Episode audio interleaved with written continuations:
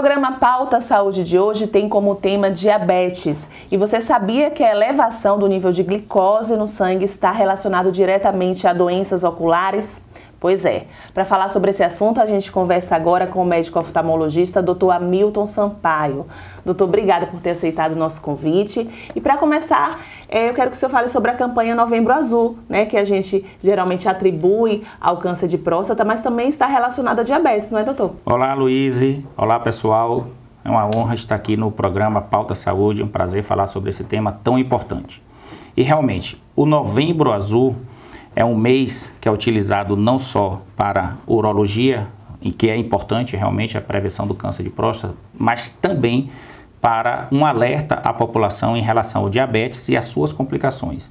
Dia 14 de novembro é o Dia Mundial do Diabetes e nós utilizamos aqui no Brasil e em várias partes do mundo o Novembro Azul como uma campanha de alerta à população sobre a importância dos cuidados e prevenção das doenças que dos problemas que o diabetes pode causar em nosso corpo, no caso da oftalmologia, o olho pode causar problemas na visão.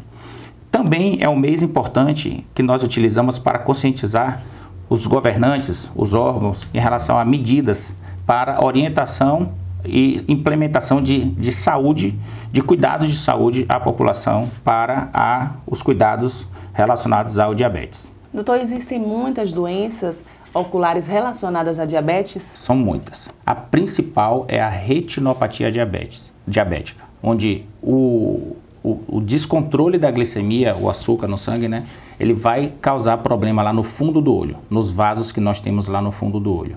Então, essa é a principal, mas temos outras que podem ser causadas pelo diabetes, como a catarata, complicações do glaucoma e outras doenças. Doutor, então qualquer paciente que for diabético, ele tem é, a chance de ter alguma doença ocular ou não necessariamente? Qualquer paciente, principalmente aquele que não controla os seus níveis glicêmicos, o seu nível de açúcar no sangue, aquele paciente que deixa a glicemia oscilar demais ou não tem um controle adequado. Esses são os pacientes de maior risco de desenvolvimento de complicações relacionadas ao diabetes. Pacientes que controlam muito bem a sua glicemia, que têm uma alimentação balanceada, que pratica atividades físicas, existe um risco menor. Eu tenho pacientes que eu acompanho há 20, 30 anos com diabetes e que não têm complicações oculares. E outros com um ano, dois anos de diabetes desenvolvem complicações oculares. E em que momento, doutor, esse paciente deve procurar um oftalmologista? Assim que é detectada a diabetes, ele precisa ser acompanhado por um profissional ou não?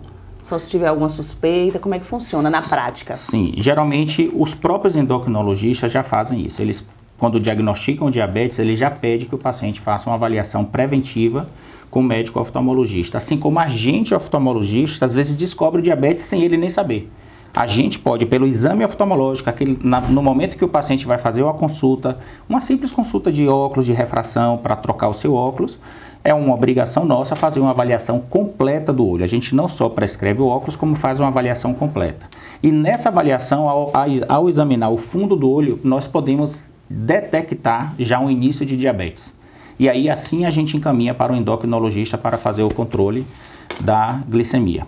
Da mesma forma, o endocrinologista, naquele, quando ele, ou um médico clínico, ele faz um, um, aquele check-up geral, pede aqueles exames laboratoriais que detectam diabetes, ele também, geralmente, ele já pede.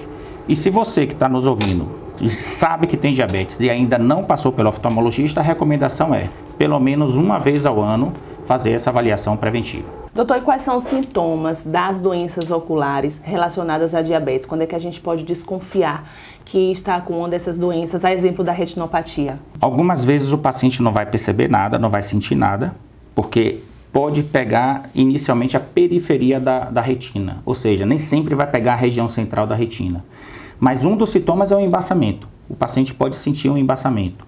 Outro seria uma oscilação na visão. Tem hora que a visão está boa, tem hora que a visão está ruim. Por quê? Porque a oscilação da glicemia, ela altera, ela pode alterar até o grau do óculos. O paciente pode, em determinado momento, estar um pouco míope, em outro momento estar um pouco hipermétrope.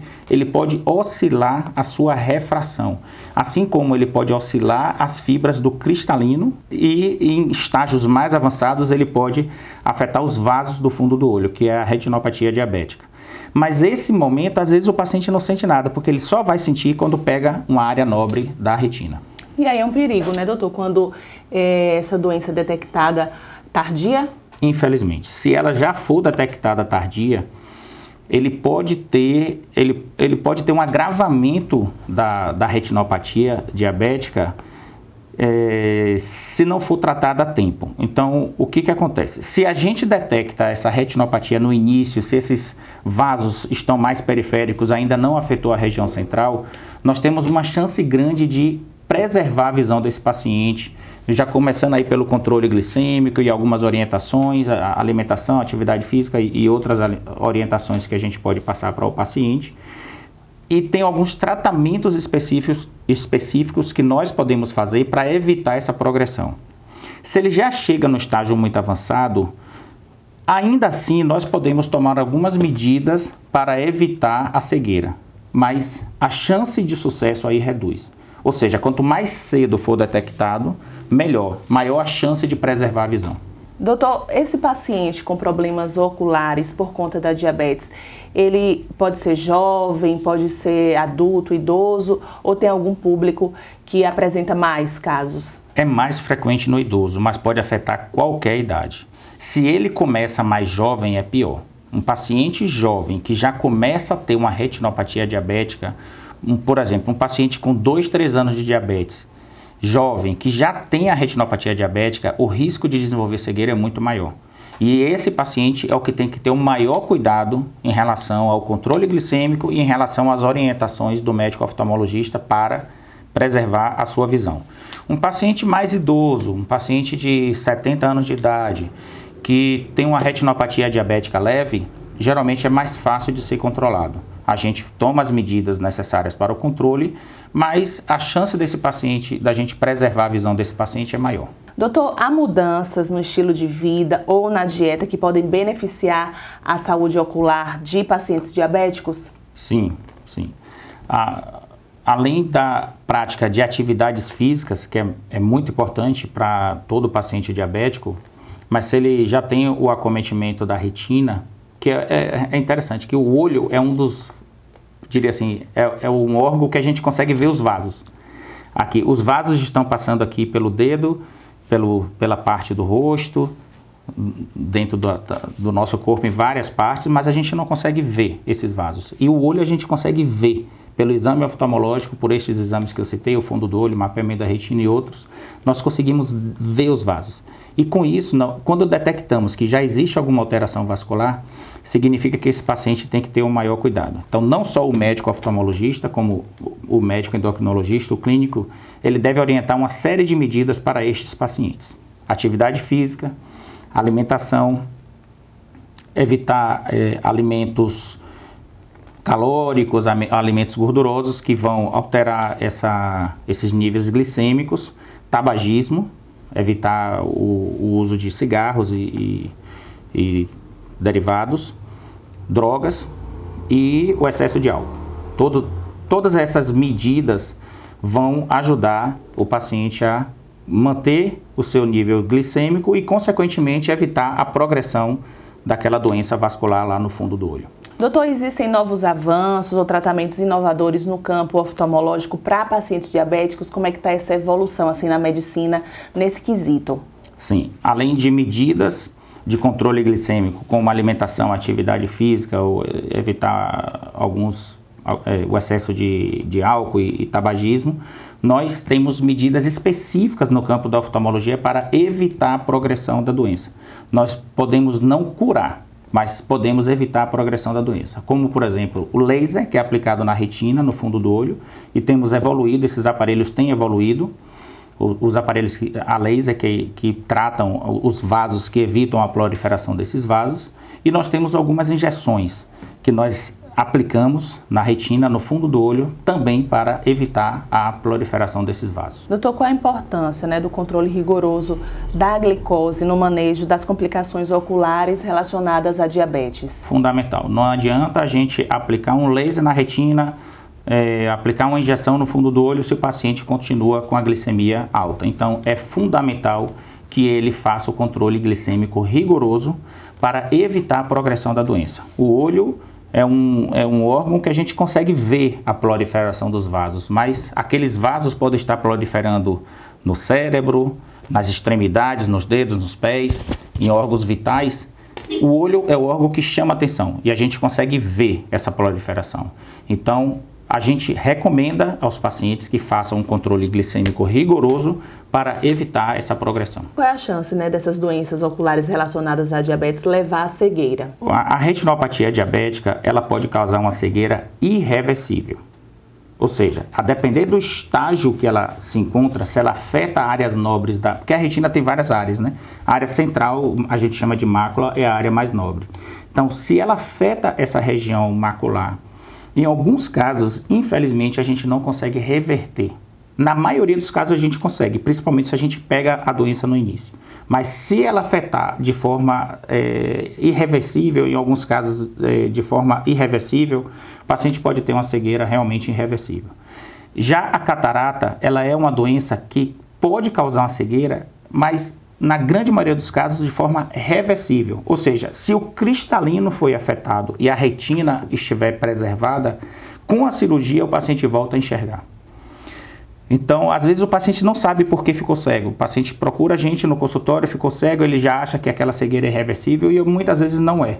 Se a gente remove o cristalino, retira o cristalino, que é a catarata, e a sua retina ainda tem alguma chance de melhora, nós conseguimos fazer o tratamento da retina e ele pode voltar a enxergar. É, é, muito importante isso, não perder a esperança. Se você está com a visão muito baixa, causada por diabetes, e, e, e você ainda não fez uma avaliação com seu médico oftalmologista, procure o médico oftalmologista, porque ele pode ter tratamentos para melhorar sua visão.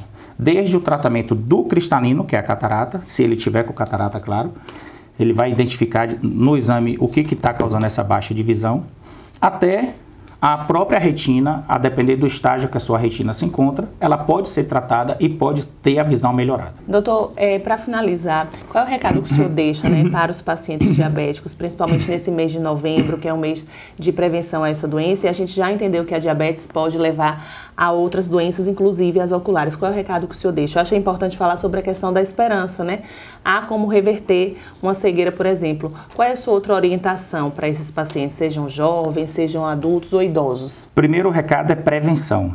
Cuidar da sua saúde ocular, cuidar da sua alimentação, atividade física, visita regular ao médico oftalmologista e saber que mesmo que você esteja com a retinopatia diabética, você não pode perder a esperança.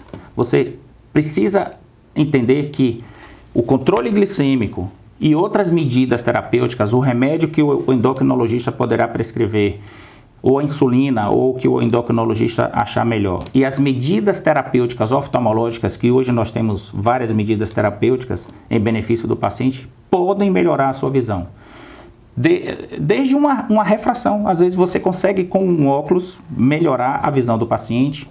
Uma cirurgia de catarata, se você já tem catarata e, e além da retinopatia diabética, tem também a catarata. A, a, a cirurgia da catarata pode ajudar a melhorar a sua visão.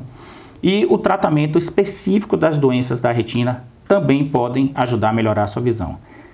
Mas o mais importante é a prevenção e a avaliação oftalmológica pelo menos uma vez ao ano com seu médico oftalmologista. Doutor, quem quiser conhecer um pouco mais do seu trabalho ou até se tornar um paciente seu, como é que faz para ter acesso? O senhor tem alguma rede social que possa divulgar? Sim, Hamilton com A, Hamilton Sampaio. No Instagram é DR, de doutor, né? DR Hamilton Sampaio. E na, no Google, hamiltonsampaio.com.br, onde vocês poderão encontrar as informações relacionadas ao meu trabalho.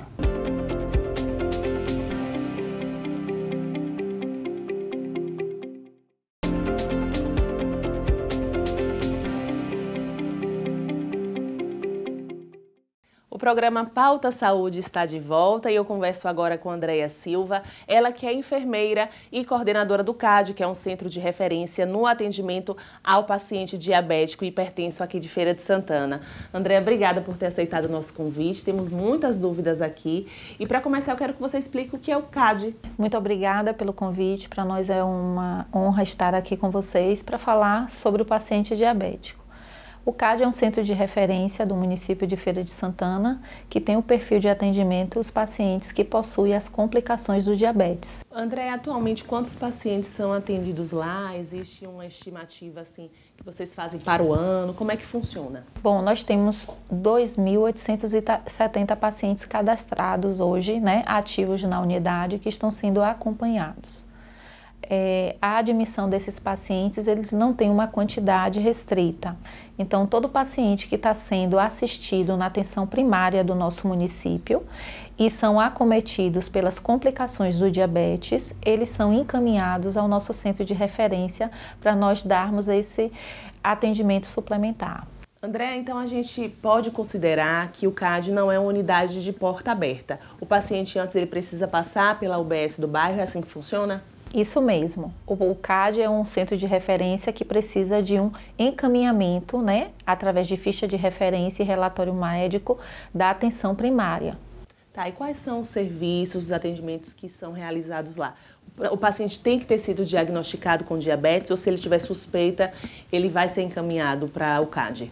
O CAD, o atendimento dele é para paciente que já possui a complicação. Então, ele já tem diagnóstico de diabetes e a grande maioria já tem tempo de doença. Por isso, a instalação já das complicações do diabetes. Mas é importante frisar que o paciente para ir para o CAD, ele tem que estar sendo acompanhado na atenção primária. E quais são os profissionais de saúde que atendem no CAD, além do médico? Como é que funciona essa questão do atendimento lá nessa unidade? As complicações do diabetes, como a nefropatia diabética, a neuropatia diabética, né? O paciente que está com lesão, paciente que está muito descompensado, em uso de insulina, né? com descontrole altíssimo, hemoglobina glicada acima de 10, são os pacientes que têm perfil e critério para serem encaminhados na nossa unidade. Então, por isso que a gente tem uma equipe multiprofissional, que aí nós temos médicos, endocrinologista, cardiologista, nefrologista, temos assistente social, psicólogos, fisioterapeuta, equipe de enfermagem, é, nutricionista. Então, toda essa equipe multiprofissional vai atuar na gerência dessas complicações, tentando estabilizar né, essas complicações para que é, haja uma estabilidade né, desse processo de complicação, desse avanço dessa doença e tentar dar uma melhor qualidade de vida a esse paciente. André, o CAD também atende a pacientes hipertensos, mas é preciso que esse paciente tenha a diabetes associada à hipertensão? Nós não realizamos cadastro de paciente especificamente só hipertenso. Ele tem que ter a diabetes e suas complicações. Em relação ao perfil do público que é atendido lá, vocês conseguem traçar se são mais homens, mais mulheres, a idade em média? Acometidos em relação a gênero homem e mulher, hoje a gente tem paridades, né? Mas o que a gente observa é que a gente tem um índice muito grande de pacientes idosos. Chega a ser mais de 60% de nosso público de pacientes idosos. Muitos pacientes que chegam lá, André, eles já estão com um quadro mais grave de diabetes, descobriu tardiamente? Como é que é? A gente tem é, um público que realmente já tem muito tempo de doença, já com as complicações instaladas e que a gente observa que negligenciou o início do tratamento não deu a atenção necessária, não fez os ajustes necessários né, de reeducação alimentar, de inserção na atividade física e por isso esse tempo que ficou de descontrole do diabetes fez com que essas complicações fossem desenvolvidas. Vocês notam que com os atendimentos que são realizados lá, muitos pacientes eles passam a ter mais qualidade de vida, embora tenham diabetes? Sim, para a gente é uma satisfação muito grande. A gente vê que toda a equipe multiprofissional, né, engajada no sentido de estar tá dando a melhor qualidade de vida, educando este paciente a conhecer mesmo como é a doença dele, né, o curso da doença, o que é que ele pode implementar na vida dele para melhorar a qualidade de vida, a gente consegue ver melhorias, né, e sucesso em muitos pacientes. Andréa, e qual a importância que essa doença ela seja descoberta na fase inicial? É muito importante porque vai prevenir essas complicações de serem instaladas, né? Como eu falei anteriormente, imagine você um paciente que negligenciou esses cuidados, aquele exame periódico, né? E aí ele, quando foi se dar conta, teve uma lesão, um ferimento que teve uma difícil cicatrização. E ele só descobriu que possuía diabetes a partir disso. Então, quando a gente vai observar casos como este, esse paciente possivelmente já vivia anos com a doença sem saber. Devido a essa falta de cuidado. Então, é muito importante, cada vez mais cedo, as pessoas buscarem uma vida de melhor qualidade, né? E também fazer exames periódicos para que possa diagnosticar o mais precocemente. André, você falando agora enquanto enfermeira, como é que a gente pode suspeitar que está com diabetes? É também uma doença genética ou tem relação com estilo de vida? Pode ser adquirida? Como é que funciona? Já nasce com diabetes? O diabetes é uma doença multifatorial. Há vários tipos, né? Mas os mais prevalentes é o tipo 1, que é aquele que a gente geralmente fala, que é o paciente criança, adulto jovem que é acometido, que tem um fator genético, né? O pâncreas é o órgão que produz a insulina através das células beta. Então, o que é que ocorre? Nesse indivíduo que tem essa dificuldade dessa produção, que antigamente se chamava insulino dependente, ele vai precisar da insulina para poder fazer essa correção, é chamada tipo 1. Já no indivíduo tipo 2, é aquele em que, com o passar do tempo de uma vida negligenciada em relação à alimentação, sedentarismo, né, alimentos ultraprocessados, né, aí esse, esse indivíduo é cometido pela dislipidemia, pela síndrome metabólica, essa insulina que seu corpo produzia, ela começa a ser ineficiente. Então, a gente denomina tipo 2, é aquele que começa a tomar os comprimidos, os anti-hipoglicemiantes, que com o passar do tempo, muitos deles até acabam usando insulina. Então, por conta disso, esses pacientes precisam realmente desse cuidado. André, a gente ouve muito falar sobre pacientes pré-diabéticos. Esse termo realmente existe? Seria diabetes na fase inicial, que ainda dá para ser controlado? Explica para a gente o que é que é. Bom, esse termo é utilizado sim, na verdade é aquele paciente que ele teve uma alteração da glicemia, mas que ainda não chegou no valor de diagnóstico de diabetes. Por exemplo, o valor diagnóstico de diabetes são duas glicemias jejuns com glicemia igual ou acima 126 miligramas por decilitro, tá? No paciente pré-diabético, ele vai ter um aumento dessa glicemia acima de 99, mas que também não chegou até 126.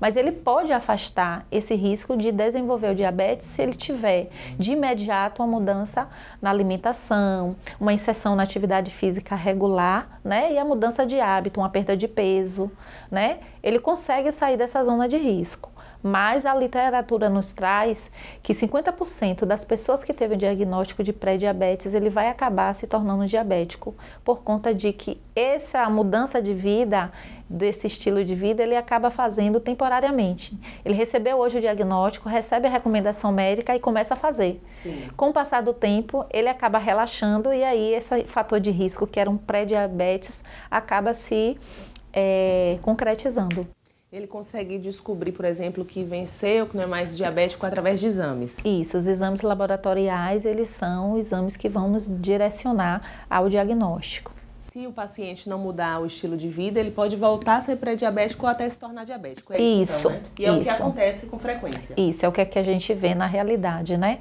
Que as pessoas, elas acabam achando que Bom, eu fiz aquele tratamento, a minha próxima glicemia estava boa e ela acaba relaxando. É isso, é porque a gente ouve muito falar sobre a questão da alimentação, né? Então, está relacionada ao fato da obesidade e do consumo errado ou exagerado de alguns alimentos que não são legais para a saúde, não é isso? Com certeza. O fator hereditariedade também é um fator preponderante, ou seja, se eu tenho na minha família, né, de primeiro grau, pessoas que desenvolveram diabetes, eu tenho esse fator de risco para desenvolver, mas eu sempre converso com os pacientes, olha, você tem 25 a 30%, né, de fator de risco, mas você tem 70 que você pode né? Correr atrás. Correr atrás e conseguir afastar esse risco do desenvolvimento do diabetes. E quais são os principais riscos do diabetes? É uma doença que pode matar? Sim, é uma, uma doença, além de matar, ela também pode, ela, ela consegue é, prejudicar a qualidade de vida né, do indivíduo e também ela pode mutilar né? É, a gente, como eu trato de pacientes que já possuem complicação do diabetes, então a gente convive com pacientes que perderam a visão devido ao diabetes, pacientes que tiveram que ser encaminhados em hemodiálise devido à complicação do diabetes, pacientes que infartaram devido ao diabetes, pacientes que tiveram né, acidentes né, vascular cerebral devido ao diabetes, que é um complicador né, para essas doenças. Então, assim, É importante a população ter essa preocupação em sua alimentação, em ter uma atividade física regular, em fazer escolhas melhores na sua vida, porque realmente é uma doença que ela é, eu digo muitas vezes assim que ela chega a ser traiçoeira, porque no início ela é silenciosa, a pessoa não percebe. Por mais que a gente faça um exame ali capilar e diga, ó, oh, seu açúcar está de 500, e ele fala, mas eu não estou sentindo nada. Ele não está sentindo nada visivelmente naquele momento, mas microvascularmente dizendo, ele está tendo né, lesões em todos esses órgãos que com o passar do tempo vão ser acometidos. Então, é realmente uma doença que a gente precisa cuidar, a gente precisa levar em consideração. Quantos pacientes a gente tem na nossa unidade amputados, né? São pacientes que acabam saindo da atividade laboral devido à amputação, né? Isso traz um estigma muito grande. Outros pacientes que nós temos que têm lesões de anos que convivem com lesões que não cicatrizam. Então, é difícil a convivência desse paciente no meio da sua da sociedade e também no seu meio familiar. Andréa, como é que você enxerga a importância de Feira de Santana ter um centro de referência que atende a população gratuitamente? Tenho uma alegria, uma satisfação muito grande em trabalhar nesse centro e saber que o nosso município foi tão sensível às necessidades dos pacientes diabéticos, que precisam realmente de uma equipe multiprofissional voltada, né, para assistir ele em toda essa complexidade que é o paciente portador de diabetes e de complicações. Esse mês, André, a gente comemora né, o Dia Mundial do Diabetes. E em junho também tem uma data importante. Na verdade, esse tema ele deveria ser debatido durante todo o ano, mas nessa época a gente tem um reforço especial, né? Essa data é muito importante, a gente está sensibilizando toda a população, porque hoje, né, o nosso, o nosso país é o quinto em prevalência do diabetes. Hoje no nosso país convivem com diabetes mais de 16 milhões de pessoas, né? E no nosso município são tratadas mais de 70 mil. Só no nosso centro nós temos aproximadamente 3 mil pessoas acompanhadas já com as complicações do diabetes. Então isso é algo alarmante e a gente precisa realmente sensibilizar a população né, sobre essa doença que é uma doença hoje de saúde pública. Andréa, para finalizar, eu quero que você fale para a população o endereço do CAD, explicar novamente como as pessoas podem ter acesso a esse serviço e que deixe um recado para a população sobre a importância né, da prevenção, do tratamento precoce. Nossa unidade ela fica localizada na rua Doutor Eupidio Nova, 272, bairro São João. O nosso atendimento é realizado é, através do encaminhamento via ficha de referência e relatório médico, através dos pacientes que são acompanhados na atenção primária, tanto nas UBS, unidades básicas de saúde, quanto nas unidades de saúde da família. Tá? O nosso centro está aberto de segunda a sexta, é, funciona de 7 às 17. Qual é o recado que você deixa para a população em relação ao diabetes e a importância né, do tratamento e também da descoberta né, logo dessa doença? É importante a gente ter esse cuidado de fazer aquele check-up anual, né? Para a gente estar tá observando né, como é que está a nossa glicemia, isso é muito importante. Dizer que uma alimentação saudável, uma atividade física regular, a manutenção do peso vai fazer com que você evite desenvolver o diabetes. Né, isso é muito importante. E trazer para a importância de, eu, como está aqui na minha camisa, né? Menos açúcar e mais vida.